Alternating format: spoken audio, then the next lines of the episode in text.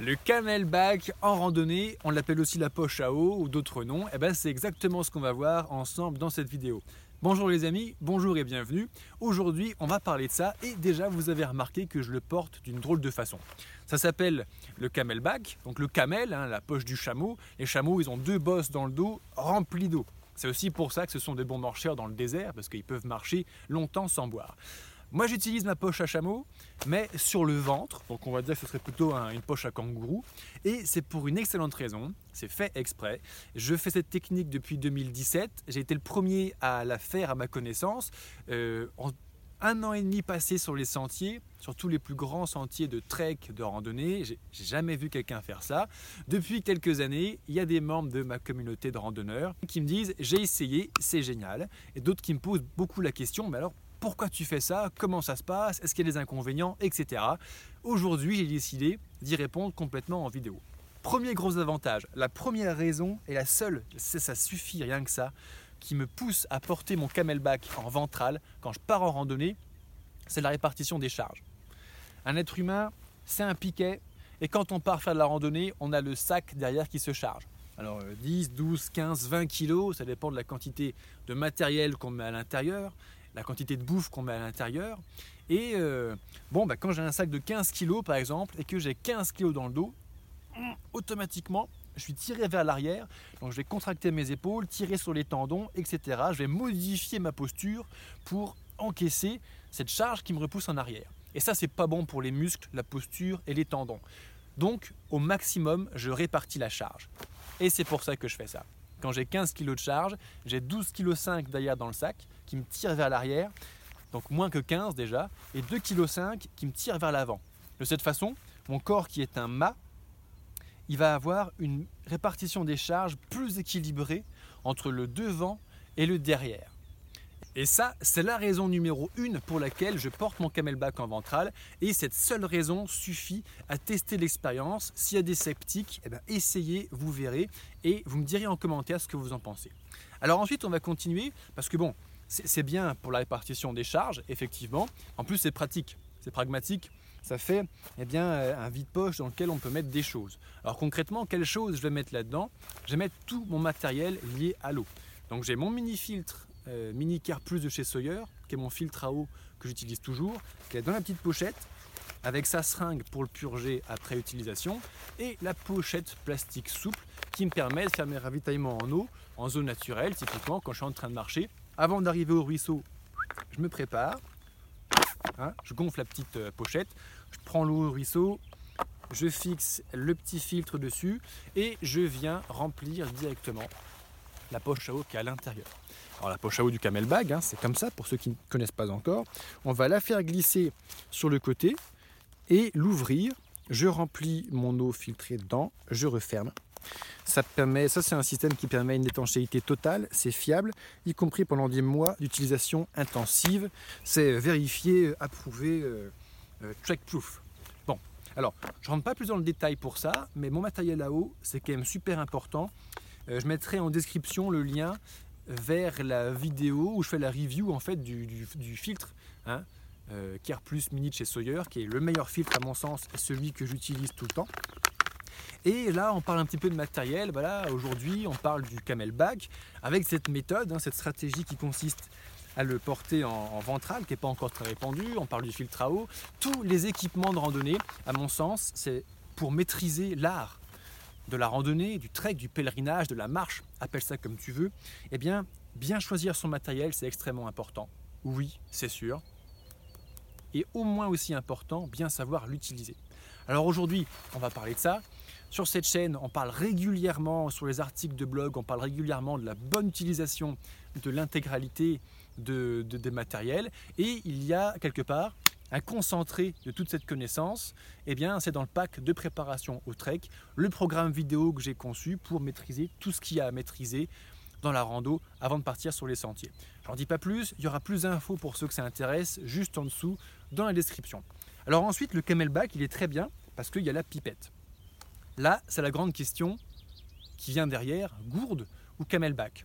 Alors, il y a beaucoup de randonneurs qui utilisent déjà la poche à eau sans utiliser le camelback et qui mettent la poche à eau dans le dos. Alors, c'est très bien, sauf que ça ne change pas la gestion, la répartition des charges. Et quand la poche à eau s'ouvre ou fuit, c'est tous les vêtements secs de rechange et le duvet qui mouille dans le sac. C'est déjà arrivé à un couple d'amis sur le GR20. C'est la catastrophe. Alors le, camelback et la pipette qui est très pratique. Au début de mon apprentissage de la randonnée, eh ben, j'utilisais des gourdes. Donc voilà, il fallait aller chercher de la gourde, tout ça. En plus, à l'époque, il n'y avait pas encore les sacs avec les, gourdes qu'on pouvait mettre sur la ceinture ventrale. Donc il fallait désarticuler les épaules pour aller la chercher. C'était chiant. La pipette, c'est super pratique. Je suis en train de marcher, j'ai soif. Voilà le seul travail que j'ai à faire. Et voilà, terminé. Donc ça facilite l'accès à l'eau. Je gère beaucoup mieux mon hydratation depuis. C'est-à-dire au lieu de boire un gros coup de gourde parce que je me suis cassé le cul à aller la chercher au fond du sac, donc au moins je vais boire. Non, là je peux boire mes 3-4 gorgées tous les 20 minutes tranquillement, boire avant d'avoir soif pour améliorer mon hydratation. C'est super pratique. Ensuite, euh, la deuxième question sous-jacente entre gourde et camelback qu'on pose souvent euh, dans mes coachings, dans ma communauté, c'est très souvent qu'on la pose. Alors David, camelback, poche à eau ou gourde? Alors il y a la question qui est derrière euh, de, pragmatisme de ces deux outils, et il y a aussi la deuxième question, c'est plastique ou aluminium? Alors là, c'est une grande question, je ne peux pas y répondre pour toi, parce qu'en gros, la question plastique ou aluminium, c'est le choix entre fromage et dessert, la peste ou le choléra. Le plastique, un cancérigène œstrogène, donc qui te fout à force de consommation le cancer et la stérilité. Et de l'autre côté, l'aluminium, servi sur un plateau d'aluminium, qui va attaquer ta mémoire et augmenter les risques d'Alzheimer. Donc entre le cancer et Alzheimer, qu'est-ce que tu préfères? La question est très personnelle.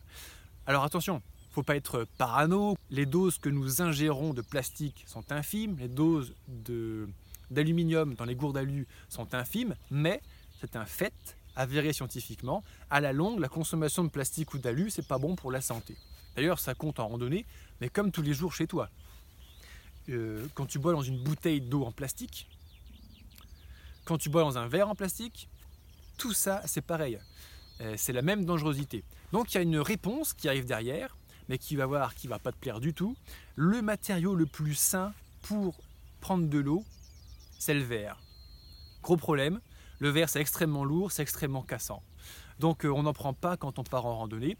J'en utilise à la maison, j'utilise que du verre. Je bois que dans des verres, des bouteilles en verre, mes, mes euh, sont en verre. Quand je pars à la rando sur un jour ou deux, je prends mes bouteilles en verre pour mon eau et mes tupperwares en verre.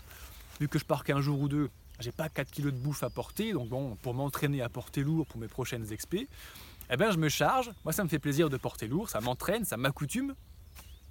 Et, et par, contre, euh, par contre, quand je pars longtemps, voilà, quand on part faire un, GR20, on n'a pas envie de se charger avec deux bouteilles en verre euh, derrière. C'est très compliqué. Donc, voilà les questions qu'on peut se poser et les réponses qu'on peut y poser.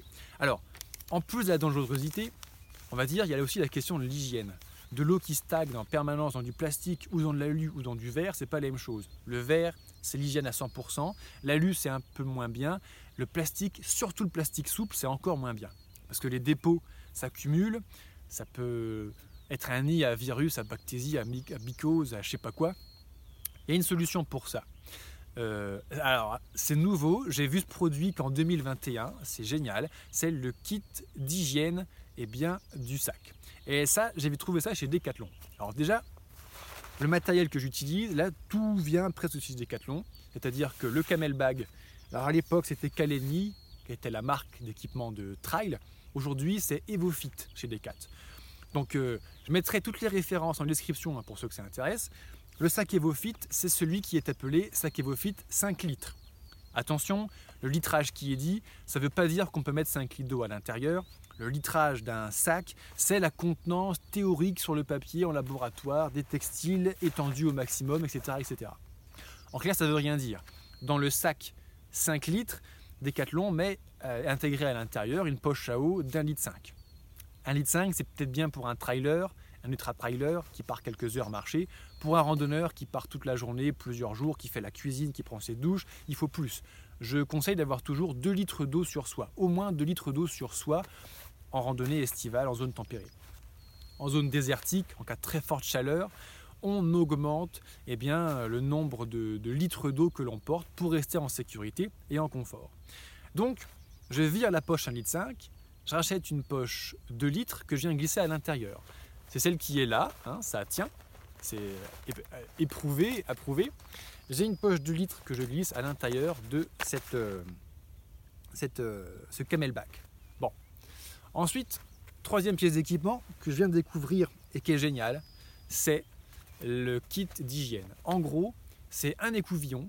Quand on, part en trek, on ne le prend pas bien sûr, mais quand on rentre de trek, un jour, une semaine, un mois, que sais-je, on lave bien le camelback pour que toutes les saloperies qui soient accumulées eh bien, ne restent pas dedans, ne prolifèrent pas dedans pour repartir propre en hygiène totale la prochaine fois.